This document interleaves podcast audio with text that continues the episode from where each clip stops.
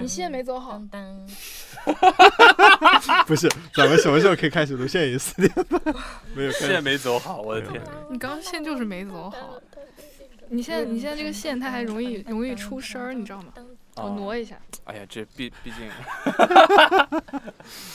哎，我这个麦好像有点声音有点小，你们帮我调一下。可以可以。就是那个不要调那个 mix，要调那个。我知道。啊，对不起，对不起，苏老师。你在教我。我在教你。你在教我做。你现在觉得怎么样？我们先录个开场。新年快乐吗？新年快乐。就新年快乐，万能新年快乐。插不万全体声音，祝您新年快乐。嘟嘟嘟嘟嘟嘟嘟嘟。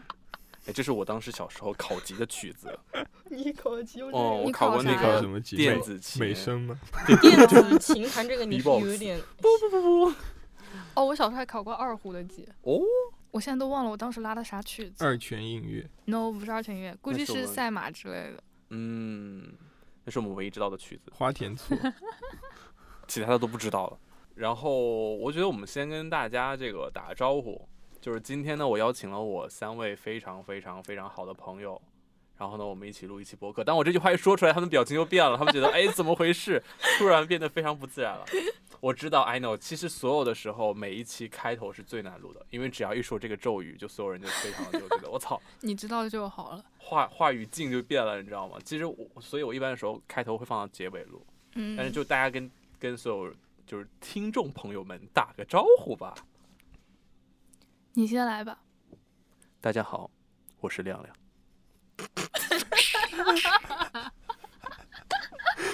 受不了了。我也是。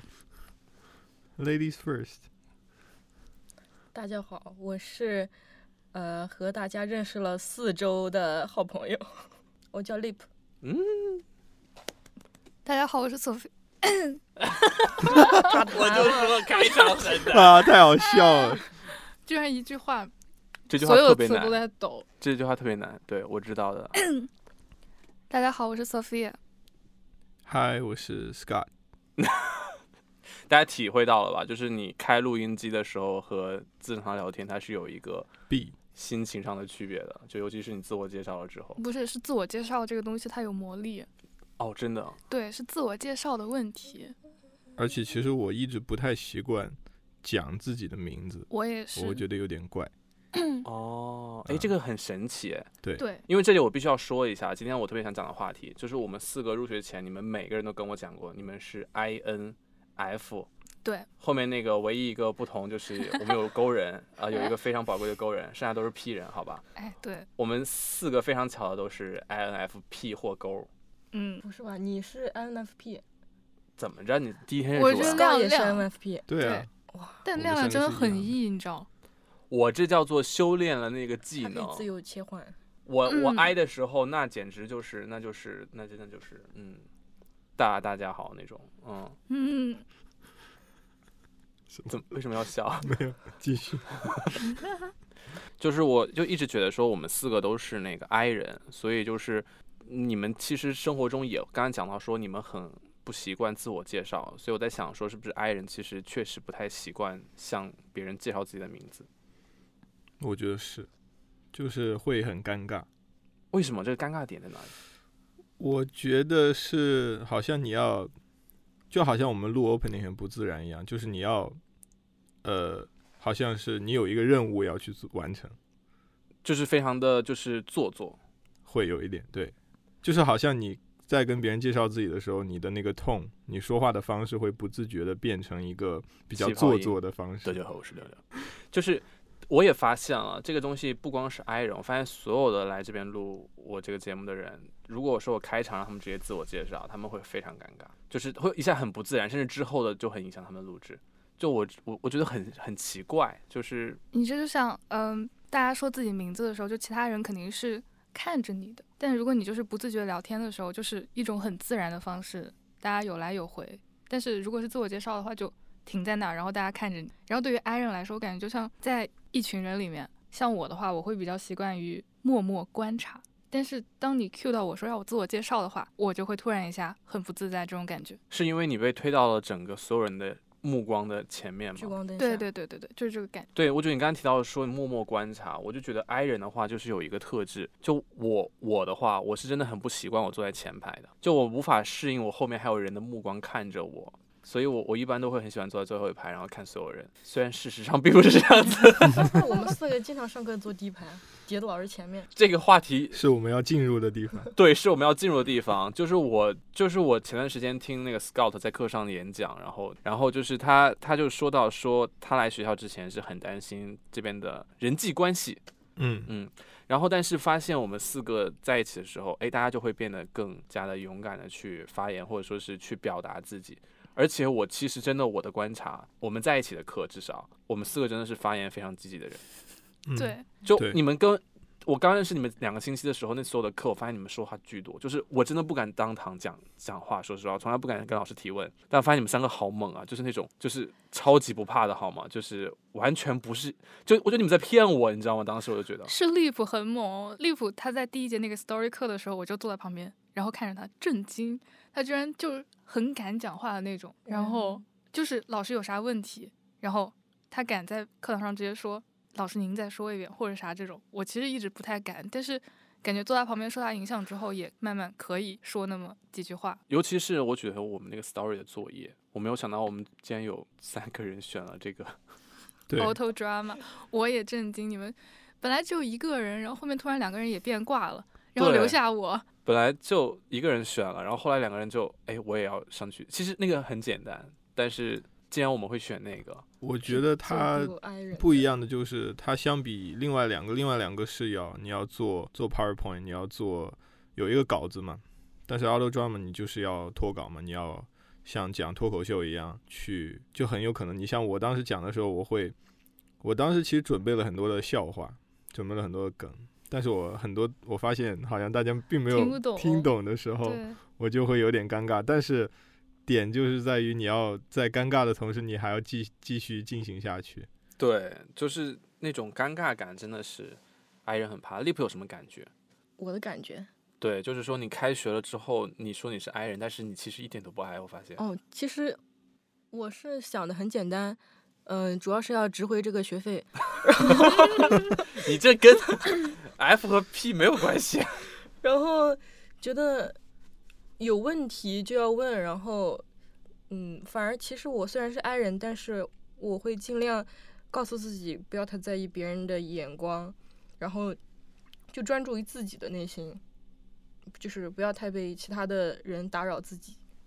那你会在意别人的眼光吗？肯定会啊，但是我觉得更重要的是你你自己想要做什么，然后更 focus on 因为因为我觉得 Lip 就是我很少看到你感觉到你会怯场、怯场、怯场、怯场，嗯对，雀巢。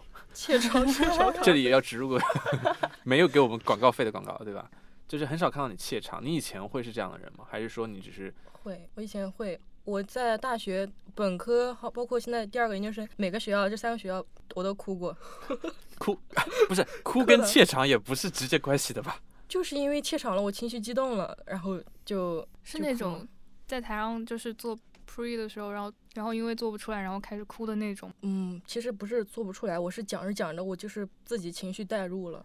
哦，那你这也不叫怯场，你这是感动，怯场我是 into。嗯，我感觉这几年就是长大了一点，我会把怯场的那个就转化为一种动力，嗯，能量转换一下。怎么转换呢？就是具体说说来听听。嗯，首先就是你在大家面前讲话的时候，你先深呼吸几下，然后控制好自己的呼吸频率。你就是脑子里先把那个构架想好，就是你要说什么，然后你先把几个大点给列出来，然后细小的东西再自己去填充，就不要嗯，嗯去想啊别人会怎么看你，你只要把自己这个话想表达的全部表达出来就行了。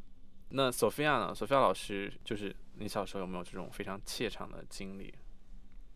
因为我小时候是想做主持人来着，哦，然后从小学开始就经常在学校里面主持一些活动。然后要说怯场的话，我怕我忘词儿，但我其实也没有发生过这种事儿。然后我比较会怯的场就是像像利普在当堂发言这种场，我一般这种情况下我是不怎么会说话的。我也是，我如果说当堂发言，真的对我来说难度好大，对，尤其是那种一百人的 lecture，然后你要起来问个问题，我觉得真的好难啊。所以你当时想做主持人，怎么后来又改变了这个想法？我也忘了，就可能就是长大了，然后开始学理科，然后我发现就是主持人他需要有非常清晰的逻辑，然后在一些场况下，但我一般是那种在活动上主持，一般会有稿子，但是如果有一些即兴的事情发生的话，我会很害怕我不能 handle，然后到后面只有慢慢发现，就是我有些不太会表达，然后我也不知道这是一种心病还是啥的，反正到后面就跟语言相关的东西就越来越怕，越来越怕。会越来越怕，就是你会怕去讲话吗？还是就是有一种感觉，就是我有点说不清楚我自己在想啥，确实就是表达不出来，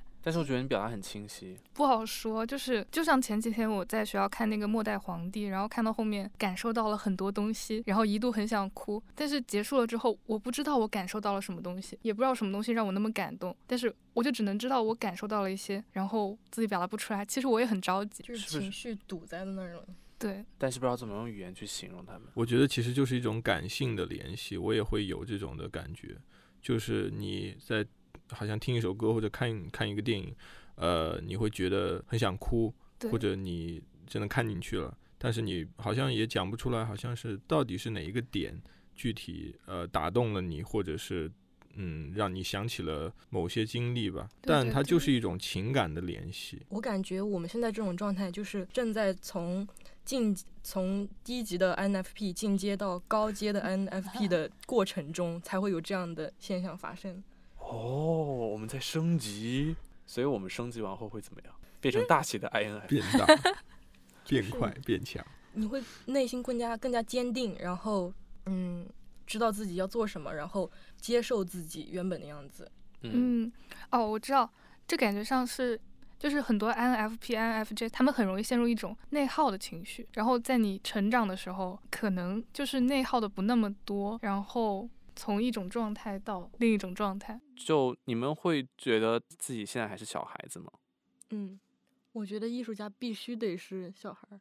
OK，我觉得一定是有那一面的，就是特别是在你看到一些你很喜欢的东西，你很觉得很激动的时候，我觉得可能大部分人都会有这一面，嗯，就是因为每个人喜欢的东西不一样，在面对就好像有些人他会开车跑几百公里去吃一碗面这样子，我我觉得就是人只要是为了自己喜欢的东西去做一些努力，就都很可爱，就是都很像小孩子。都很可爱，对。而且我感觉不止就就是不止 Scott 说的那些，然后还有的时候就是当自己在生活中看到了一些非常美好的东西的时候，然后自己的心也会像小孩儿一样。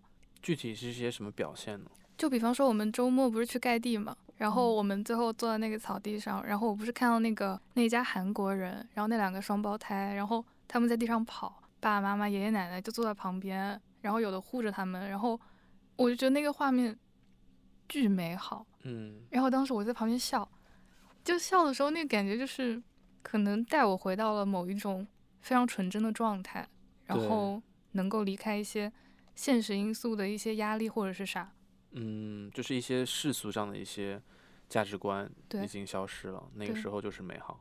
嗯，对，你在看风景的时候，我们在看你 而且我觉得人有时候活的就是那几个瞬间，嗯、就是几个是不是太少了点儿？就是一些瞬间，就像他们说，你死之前你会看到一个幻灯片，或者是一个 video tape，或者是 video tape，就是一个视频剪辑的视频，然后那几个就或者你回想的话，就是几个瞬间，一些美好的瞬间。他是五点一的还是？是逗比。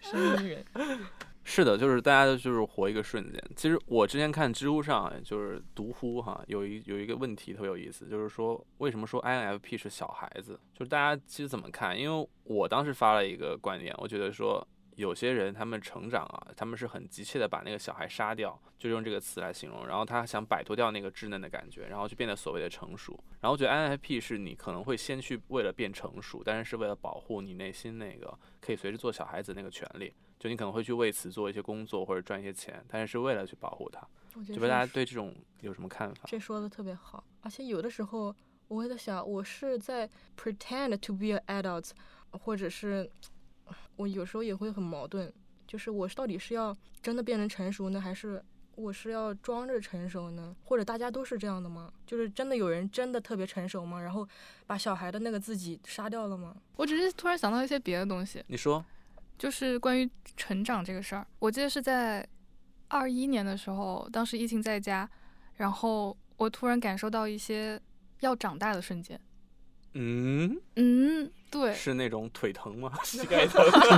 no，不是这种，缺钙抽筋？腰间盘突出身体开始出现问题了，代表你长大了。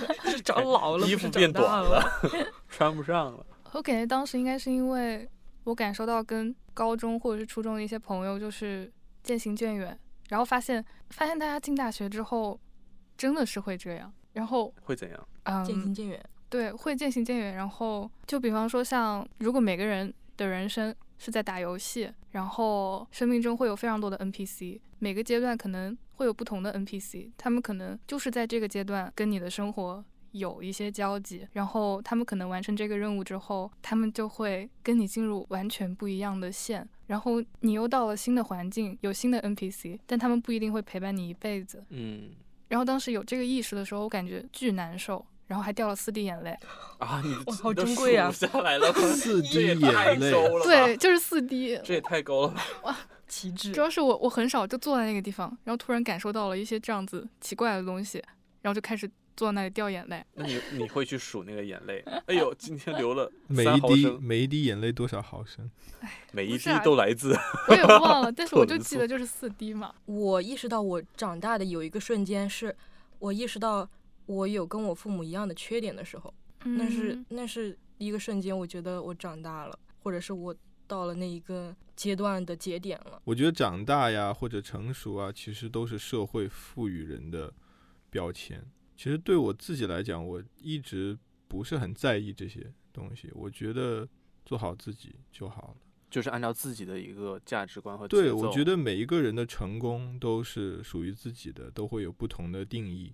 所以我觉得，对啊，干嘛要好像成熟呢？干嘛要像周围人一样去做那些事情呢？我觉得只要是自己开心就可以了。做一只特立独行的。你得什么呢？来，快说出来，我在等待那个名词。你，我想问一下大家，就是说，愿不愿意聊一下咱们四个见面的第一印象？我们不会录完这一期我们就决裂了。不说话了吧？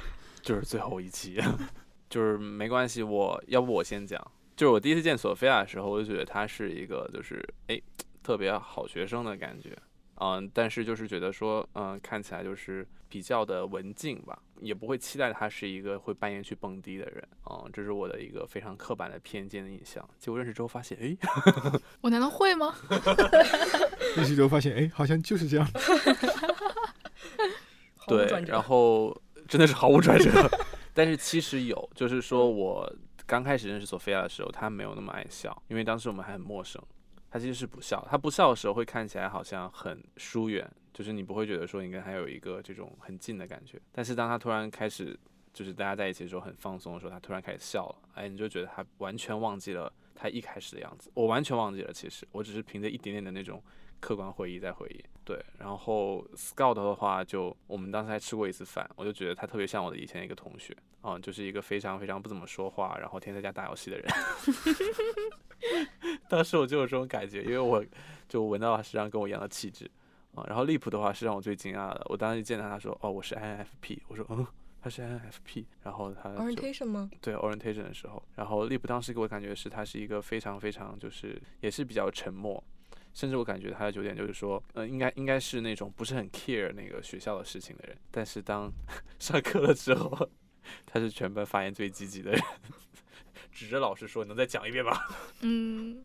对，就利普给我的感觉是反差最大的，就是在我的印象里。因为我好像也跟你们说过，见到你们第一印象是啥？就一开始我们不是在那个群里面嘛，然后我那个时候就对大家有一些些初始印象，因为 像当时我感受上就是大家都是好像都是美本的，然后问一个美本的，问一个美本的，问一个美本的，然后我就感觉大家知道的东西好像就很多，尤其是亮亮，然后他还是那种在群里面发言非常积极的那种，就是他有时候我们还没有在学校，还没有 orientation。只是大家先到了 L A，他会问大家要不要一起吃饭。当时我就震惊，就感觉这个人特别的外向。然后后面他说他是 INFP，然后又震惊，震惊，震惊。对，就是很震惊。我到我到现在其实都不是很信他居然是个 I 人，不是 E 人。然后像对利普，我记得就是利普一开始我们加微信的时候，然后利普就是在租房，我们都在租房，然后利普就直接跟我说，呃，我想跟你一起住。然后当时我就有点想跑的那个意思，为什么就是因为还不是很认识，然后就贴上来了？就是还不是很认识的时候，然后突然就说我要跟你一起住，然后然后我当时感受上是，就是利普像是也是被 你这个转折，像是被就是被保护的很好的那种小孩儿，然后说话就很直，然后当时会感觉没有边界感，不是没有边界感，是感觉以后相处起来不会困难，不会困难。对，就是应该以后会很好相处的感觉，因为他说话对说话很直接，嗯，然后对 Scott 的初印象就是一个不怎么说话的娃，这没有什么印象。我这里要补充一句，当时开建群的时候，Scott 一句话没讲，然后 Scott 连名字都没有，是个柠檬和一个那个吉他。对我当时在想，这个人是有多看不起我们三个，对，就是不屑跟我们三个讲话，他应该是个大佬，你知道吗？当时在想，哎，对对对，就是那个我们在群里面，我可能会问一些问题，然后亮亮会答，然后利普会稍微冒出一两句，然后 Scott 是可能过了一个星期，或者是过了一个月，冒一句话的那种，请问你们是这是个什么群？啊，就很神我拿到。offer 了吗？我要为自己辩解，来，你可以开始你的辩辩解。对我要狡辩一下。对我其实我是很慌，我什么？呃你是很慌？我是很慌慌张，哦，对我很紧张，因为只要是微信上有新的人加我，或者我到了一个新的群里面或者怎么样，我第一反应都是不讲话，我觉得是一种自我保护，我懂这个感觉，对我会很很紧张。嗯，然后就会，其实不止一次，好像会被别人误以为我是看不起你们或者怎么样。到其实到我当时真也没那么觉得，但是我不会去往说被保就是自我保护那边去想，就会觉得他可能很忙，就是他会觉得说他那些事情都已经 figure out 了，然后没有什么想要去讨论的空间。但你说到自我保护，我觉得真的是分两种状态。我作为这两种状态我都有过的感觉的人，我就觉得我如果说在一个群里一直不讲话，它确实是一种自我保护。那我还有另一种状态，就是说我到了一个地方，我狂讲话，就是用一种虚张声势，嗯，然后去去这个保护自己，就感觉说我好像一直在进行一个交两种极端。方式。对两种极端嗯方式，但我从来没有一个中间的档，就我确实是在这两种极端中来回切换，就会瞬间安静和一个瞬间暴躁的一个状态。我觉得我是认识新的人的时候，我需要，我可能需要对方来引领我，我去 follow 他的，就好像他抛出一些问题，或者他可能主动说我们可以，哎，我们可以吃个饭，或者说我们可以这样这样的情况，我是会舒服的，我会开始愿意开口，我会觉得啊是安安全的一个社交环境，我会开始愿意把分享我我心里想说的话。但是如果说我和一个陌生人，想如果让我去主动说我们来聊一下，或者说去吃个饭呢，或者我觉得很难对我来说。嗯，那你对我们的第一印象是什么？第一印象呢？第一印象，哦，就是其实呃，就像你们说的嘛，在微信上我都不怎么讲话，所以那讲就讲见面之后，对，见面其实和 Sophia 是 orientation 第一天嘛，在那个排队的时候嘛，其实印象就是很像高中同学的感觉，就是在呃班里面会学习比较好啊，然后嗯，这种比学对霸气场全开。啊，对我我要我要补充，当时见到见到见到 Scott 的时候，亮亮站在旁边，然后亮亮说这就是那个，他说是类似于这就是声音另外一个同学，我说哦是他呀，但是我其实脑袋里面不记得叫啥名字了。然后当时离开了那条队伍之后，迅速拿出手机，然后拿微信，然后进入那个群，然后搜他叫啥。但是我记得你的名字哎。我知道，对，就是因为他叫了我的名字，我就哦这是谁这？个话题我就不参与了。我好像开学了两周都没有把大家名字记住。对，还有亮亮的话，就是因为你第一反应是你会很自来熟嘛，感觉你在群里面一开始会分享很多，呃，有的没的，你会很乐于乐于在群里面说话，或者说啊，大家有什么需要帮忙的呀？对我会觉得你很自来熟，就是很容易跟人建立关系的感觉。这也是我自我保护。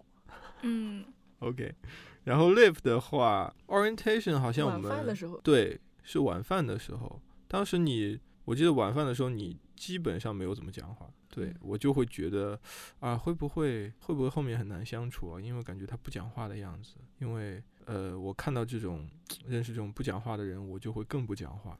我当时不讲话，你要不先为自己己申辩一下。对我要狡辩一下，我当时不讲话是因为那个。我觉得我自己是里面基础最差的，然后我想要好像因为当时老师还在旁边坐着嘛，坐一桌，我想要我应该问什么问题呀、然后吃了吗？呃 好结果吃吗？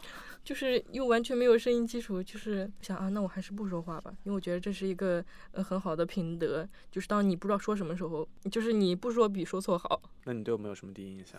嗯，亮亮，我第一印象就是你在群里说，如果有同学到机场需要接机的话，你愿意去接大家。我觉得就是我也有这个印象。我觉得你好好，就人好好，而且你会在开学之前团聚，然后想让大家聚一下。我觉得你应该是很喜欢大家在一起的那种感觉，就是同学在一起的那种感觉。然后其实我任何人没有接。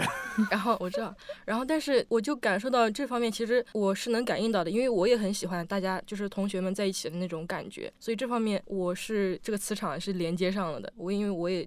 懂那种感觉，然后还有就是之后接触了下来，我觉得你是可以在嗯安静和那种社交两个方向之间来回切换的，而且能保持一个平衡，然后这种个性也是挺鲜明的。嗯，哇，好高的评价，我觉得当在夸我了。嗯，就是也是一，嗯，反正我挺少见到这种的。哦，多说点，多说点，多说点。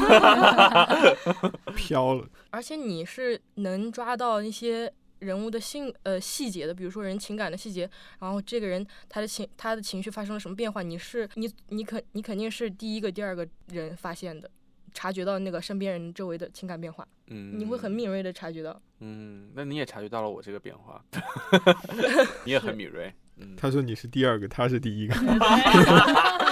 是这儿啊，还得是你，他才是最敏锐的。然后 Sophia，哎，他刚才说 说我直接上来就问他要不要跟我一起住，我是觉得那我先提出 offer，你不拒绝那就拒绝，然后就这么简单的事情。哦，但是嗯你知道，对于爱人来说，拒绝是一件很困难的事哎情。说到点了，说到点了就是这个感觉。对，就是有一种叫做被讨厌的勇气，有一种嗯叫做拒绝的勇气。我觉得，嗯，就是本科的时候，我们 filmmaking 的人很少嘛，然后大家在一起做片子，但声音人又很少。然后之后大家找我来做片子，我会很难很难开口去拒绝一些人。然后到后嗯面自己就接了很多片，然后做到后面就是熬夜熬夜在小黑屋里面这样去做，然后就好歹是做完了，但是其实那段时间自己的状态很不好。但是到这边来之后，因为大家还没有熟到一个程度，然后在我发现，就是因为大家没那么熟，我现在也不是很想去 social 的这个情况下，然后大家有的片子过来问我的话，我能直接拒绝的。然后这个时候的感觉还挺好的，就是我能选择，就目前能选择做自己想做的一些片子。所以是这个学校这段经历，目前三周的经历，让你感觉到了你可以去拒绝别人。对而且再一个就是因为也是认识了亮亮和 Scott，就我发现大家拒绝会拒绝的很干脆，就是很明确的知道我不喜欢这个片子，所以我要拒绝。但是我是处于那种，我虽然不是很喜欢这个片子，但让我开口说我不想帮你们做，我会需要绕一下。就是觉得他应该是我们四个人当中，呃，声音基础最好的，就是做后期方面。然后后面四个四周接触下来，我觉得他内心其实非常丰富，他也应该也想找一个突破口，然后去表达这些东西。哦，还有 Scott，Scott 第一印象喜欢陶喆，嗯因为他的头像头封面像，是嗯陶喆那张专辑九几年的那个，而且我也很喜欢里面的一些歌。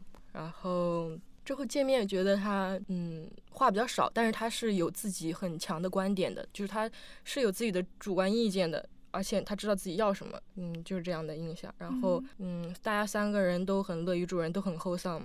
就是当当一开始认识的时候，确实感觉利普他就是不怎么讲话，然后就会感觉他跟那个 Scout 感觉不一样，他是就是好像不怎么跟你一个情感的互动，就 Scout 还会跟你来眉目传情，我什么时候跟你眉目传情？就是会那种默默盯着你，然后动动他的眉毛，开玩笑啊，对。但是我就觉得利普当时就建立不上那个 connection，然后就感觉他连不上 WiFi。但是我就后来发现他就上课啊认识，就真的是非常活泼的一个人。我还要我还要补充，对对，亮亮第一印象还有一个，就是当时我是感觉他应该是我们四个当中声音技术最好的，就是亮亮给我一种他在这边已经做过很多片的感觉。哎，然后就是还补充。就是 Scott，就是一开始加他的时候，就是因为他那个头像，刚刚 Liv 说的，就印象很深，就很喜欢 R&B，喜欢陶喆的这种感觉。然后发现，嗯，确实不错。那那我们继续就说一下这个拒绝的事情，因为我觉得像我们四个是这一届唯一的四个声音。然后的话呢，我们有十八个导演，十八个 DP，包括二年级、三年级又有十八个导演，十八个 DP。基本上我们会随时随刻的接收到各种各样的邀请。然后有一些项目呢，你可能因为各种原因你去不了，或者是你不想去，所以我们要经常面对拒绝的事情。那在来到这个学校之前，你们各位对拒绝这件事情，是不是也是有非常强烈的一种压力感？肯定会有。那你觉得现在就是到了这个学校之后，有没有一种是什么样的事情让你感觉到，哎，我可以开始拒绝了？一个是片子太多了，以前会有一种希望能尽自己所能，因为大家就就。隔着一只羊薅嘛，就是 对，就是只有一只羊，那就没办法呀。然后大家片子该做得做嘛。但是现在就是一只羊，就算薅秃了你也做不完，啊，那就拒绝呗。我我我对拒绝这件事情有一些其他的心得，就是我以前不是说是我不知道怎么拒绝，我是不舍得拒绝，因为我觉得当一个机会，当我还没有进这个学校之前，我没有那么多后期的声音找到我。现场倒是有很多，甚至现场我也很少拒绝，因为有钱拿，我就想能去就去。如果你去了的话，你就可以跟这个团体、这个 producer 或者这一群人，一般他们都是一群一群大家固定的，你就跟他们建立联系，然后你之后会有源源不断的新的活儿，你等于发展了一个新的支线。所以基本上我很少拒绝，在前几年。然后我也发现了这样的一个坏处，就有时候其实你确实是叫做 overestimate 你自己。你根本没有办法去在那么短时间内去做到那么多事情，而且有些时候你没有准备好，你去做了没有做好，其实你的 reputation 就你自己的声誉会得到非常大的损失，尤其是后期。我做后期不多，所以接到后期我都会去做，但会发现，哎，有一些事情确实没有办法安排好时间做好。所以我现在会觉得说，我要量力而行吧，就是有些事情你可能也喜欢，然后有这个机会你要去衡量自己。对，我觉得。拒绝这件事情，我从以前到现在会很有一个很大的转变。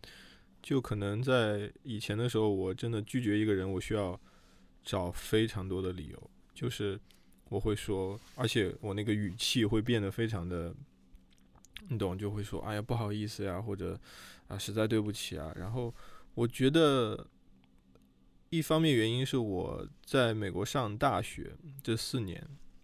会有一些改变，就是受环境的影响嘛。因为你知道美国人他说话比较直接，包括教授说话也很直接。他给你发邮件也好，他跟你讲一个事情也好，就所以慢慢被影响，我就会觉得这不是一件，就是说话直接并不是一件不好的事情。我以前觉得不很难拒绝别人，是因为我很怕伤害到别人的一个感情，对我怕我。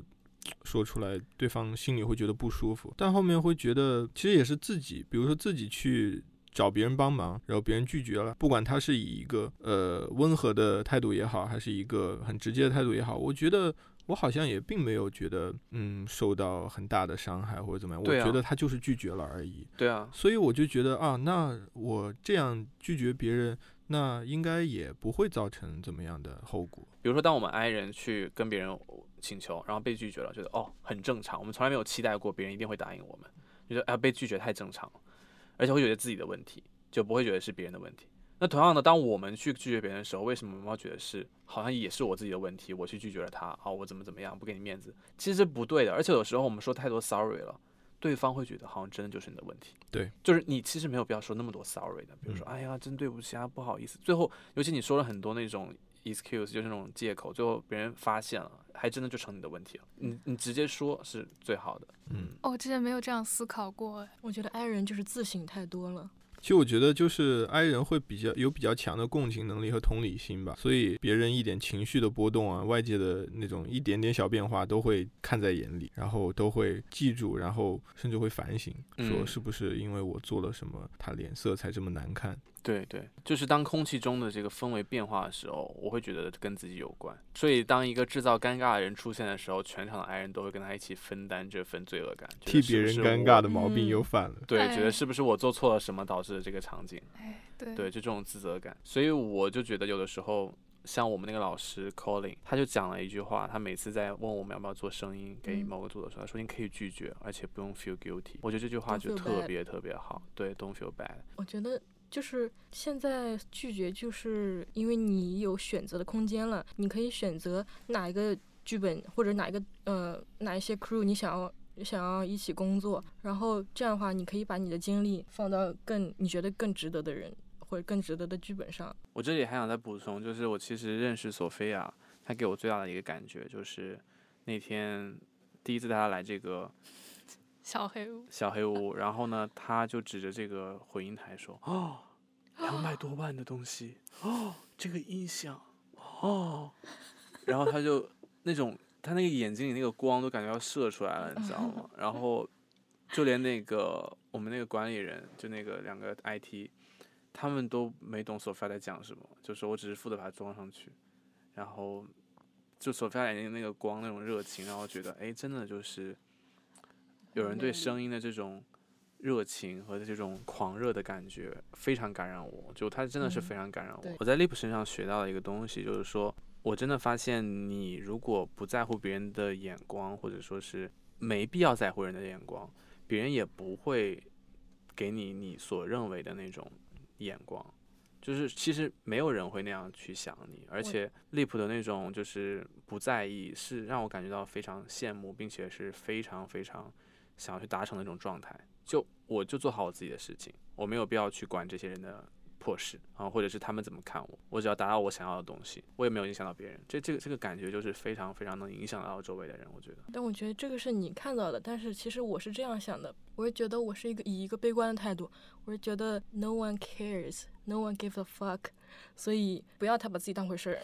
但这样很好啊，就嗯是你有这种观念之后，你就会不会再害怕那些人，因为你觉得就是大家不会关注你，那就会很自然。其实重要的是，不光是这些人 give 不 give fuck，就是是你自己如何看待自己。对，只要你把自己重视好了就可以，这是第一位。我觉得很多人他不是说是害怕别人的眼光，是无法接受自己的一些事情，嗯他没有办法接受自己在当中是一个没有达到自己理想的状态，所以他无法跟自己交代，所以他才是就有一种哎我很有包袱的感觉，然后他很难去接受别人的质疑或者是别人的一些而且这样并不阻碍你成为一个好人，你可以就是不在乎，就是你可以在我想做个好不在乎别人的眼光，同时你也是一个很 caring 的 person，就是两个不冲突，而且你也可以是个很好的 filmmaker，而且同时你也是个好人，就是很 nice 的人，就两个也不冲突。是坏人？谁是坏对，就？有一些，filmmaker 就很拽很屌，比如说，就是你可能拍了好作品，但是搞事情嗯，就是可能你你 treat people 就是不是很很 nice，或者你在 crew 你拍摄的时候骂人啊干嘛干嘛的，其实没有必要，这两个东西不冲突。嗯，嗯，亮亮，我真的觉得你可以做一个节目效果，就他刚刚说，比如说有一些坏的人，然后你就可以装作他说了一个名字，然后你把他逼掉，然后你 懂吗？逼逼逼，手动哔。然后我就 Scout 的话，其实我是没有想到他是一个非常非常有耐心的人，就是你在他周围，你会感觉到他很能倾听，而且他是一个很有耐心，他不会让你感觉到那么有情绪波动。他内核很稳定，对，你会感觉到他一直都是很稳定的，他没有说让你觉得我操突然暴躁了或者是什么。他虽然说自己是一个很爱的人，但他一点没有那种展露出来的那种就是抖动性。他没有听过他嘴上说什么很烦啊，或者是就是他天都天天在。说，对，但他跟你相处的时候会变得很平和，这一点很不容易。很多人会把情绪带给周围的人，但他从来不会，而且他会很很很牛的倾听，这这点真的很强，就确实很牛逼。哎那我想说，就像我一开始想做声音，就是因为自己表达能力太差了，然后我会发现用声音的方式，我能感受到更多，然后能用声音的方式来表达更多。展开说说我就是说不出来。这一块儿，一会儿请索菲亚老师做一段你说展展开放一放，放放音乐。展开推推。只能说这是一种希望，希望能用声音的方式来表达。所以等于说，声音这样的一个媒介，电影声音这样的一个媒介，成为了你语言的代替品，它可以替你去表达你的情感和你去思考的一些决定。嗯，就。对，就不一定是电影声音，就还有声音艺术范畴内的声音艺术范畴类的一些东西。就倒不如说是声音本身，它就是一种语言，就是就好像。一段噪音也好，或者是一个 effects，对或者是一个鸟叫啊，就是它是自己的语言，它嗯是能够表达人的情感。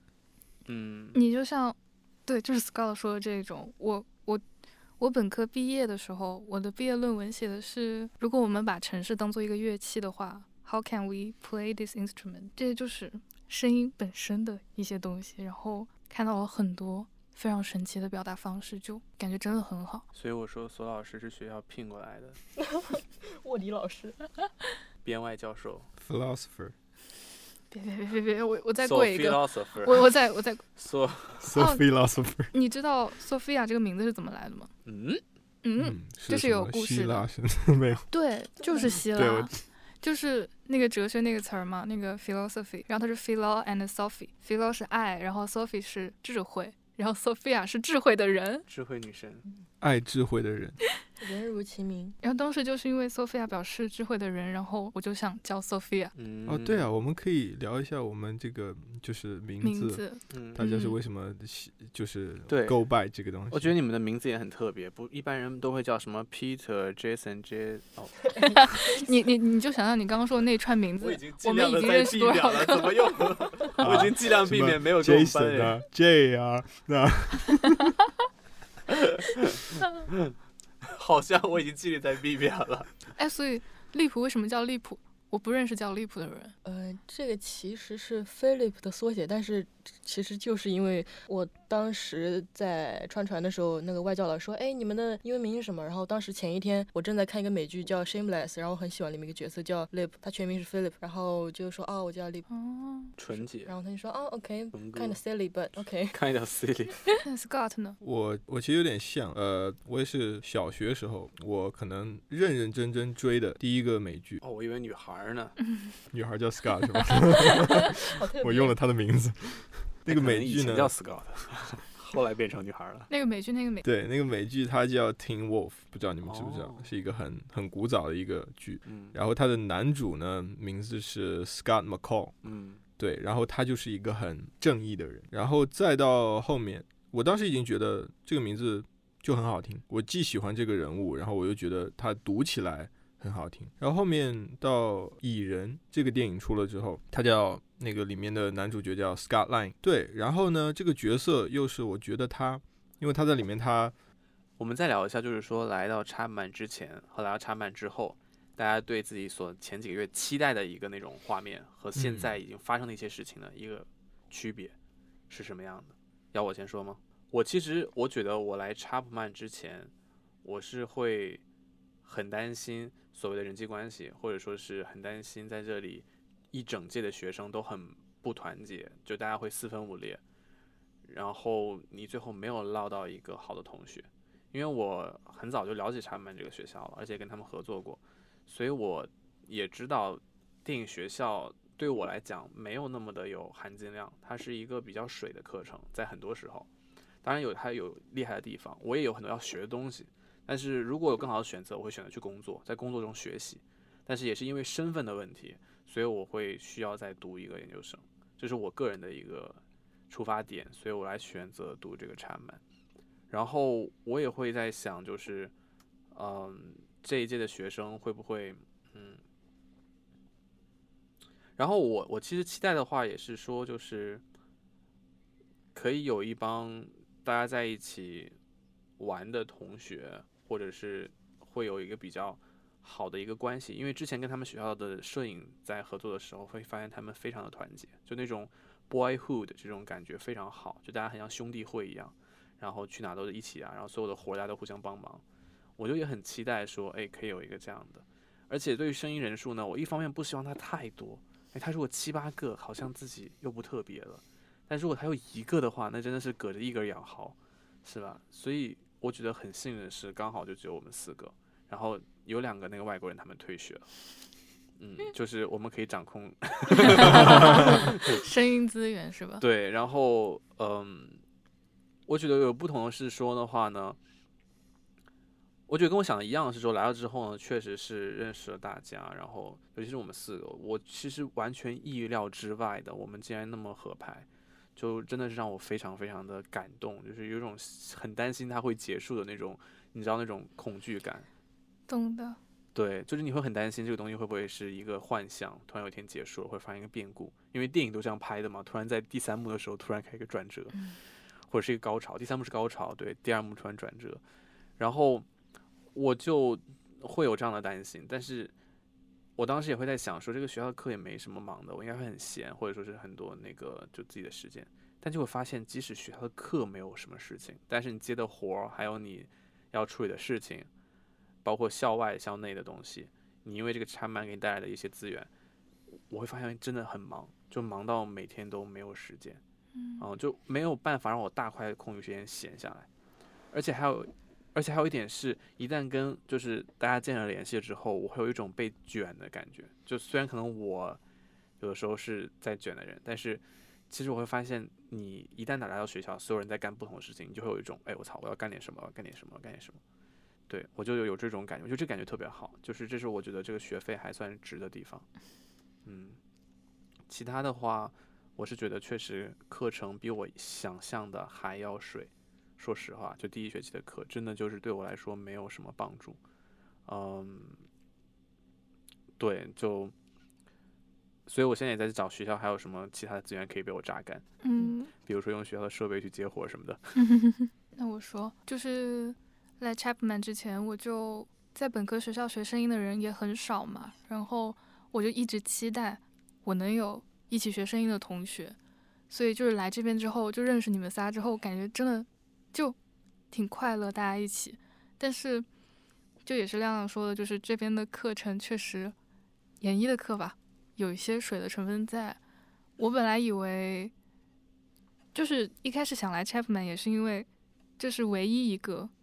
就是有 sound 分支的 film 的一个学校，然后我就期望进来能多学一些声音的后期的 mixing 相关的一些东西，但是发现到这边来又是从头开始学任何东西。这一段一会儿索菲亚老师会给大家做一段声音表达的这个内容。想了解他的内心世界，我们去他的网站看他的 video，听他的声音。笑死了。嗯，我觉得来之前的话，一个是呃人际关系的焦虑，但这个是我的日常焦虑。我觉得我每次到一个新环境都会这样子。再就是会觉得会怕自己的。能力不够吧，就是一旦有对比之后，会觉得好像自己是不是很弱，然后会被吃掉。哎呦，大鱼吃虾米这样子，吃掉你。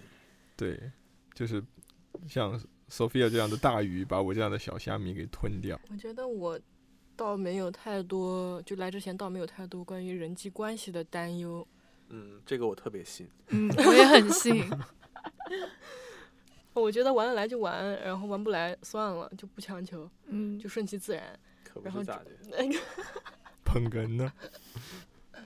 然后主要就是很担心我跟不上大家，然后因为之前学 filmmaking，然后没有声音基础，我觉得我可能需要加倍的努力去追上这个学习的节奏。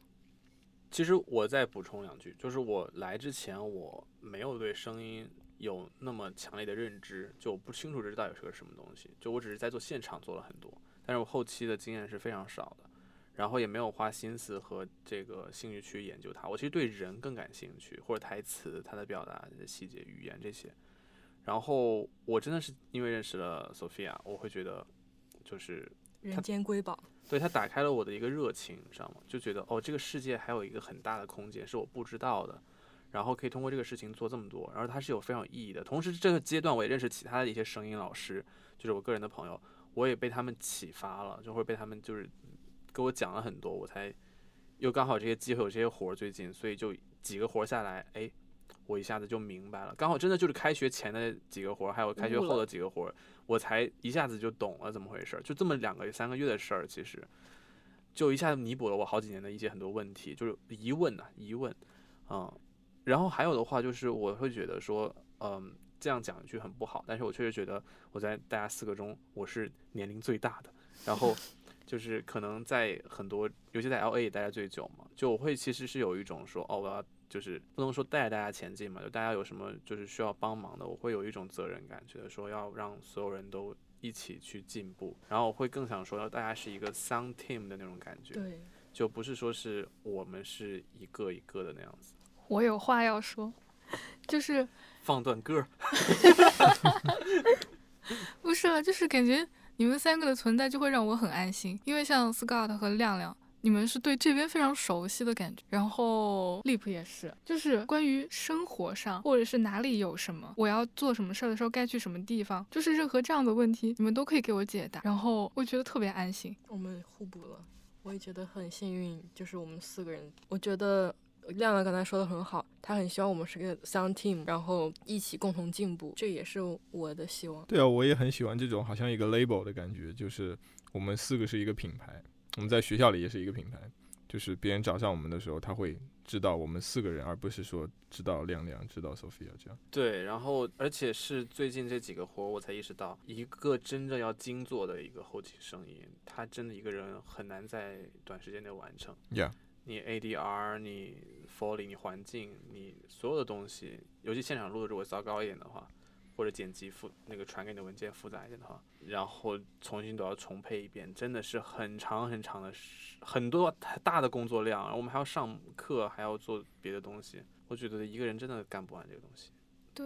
但是现在因为一些体量的话，就是在一些大公司，它的声音后期不是五个分支嘛？它每个分支都会有非常多的人。但是因为学生剧组的一些原因的话，我们很多时候声音后期就只有一个人。你一个人在小黑屋里面待了多久去做一个片子，其实外面的人很难知道。但是到这边来有其他的声音人之后，我就发现大家能 get 到我在小黑屋里面的那种感受，我就感觉这个这个感受对我来说非常珍贵。嗯，确实，像索菲亚之前跟我们讲到，就是说，也许他做了很一个月的这个小黑屋，结果到。导演才觉得哦，你这个声音就好像应该在那里，或者是哎听起来很不错哎。那他不知道这后面你的处理其实是处理掉了多少不自然的东西，才能看起来很自然。这里的背后的工作量确实一般人也不会去了解。说白了，因为那东西不像画面嘛，感觉那么有震撼感。对，嗯，而且你哪里设计了，哪里是你设计出的自然，一般人也不知道，他就觉得像本来就应该录在那里的一样。对，就是你声音做得好的话，观众其实是不会发现的。但你声音要是做的不好，或者哪里有问题的话，就会非常明显。对。这就是非常大的一个区别，所以我们就是暗处的，躲在暗处的人，对，非常符合我们一群 I 人，在幕后的人。对我真的觉得真的是按这种人性格来划分哈，就是大家刚好身上都有这样的一面，然后又刚好去选择这样的一个。行业，因为其实声音有时候在分析也观察，你很少会在看到这个行业里，无论现场还是后期，他们包括我们的老师，他们不会是一个看起来很争强的一个人，就争或者抢，就是他们不会是一个非常强势的一个状态，你很少会看到这样，我几乎没见过。说白了，他们都是感觉他们会很成全别人，或者说很愿意合作，然后或者说这是一个很往内寻的一个状态。那我们今天就先录到这里吧，大家感觉怎么样？好，可以，好啊。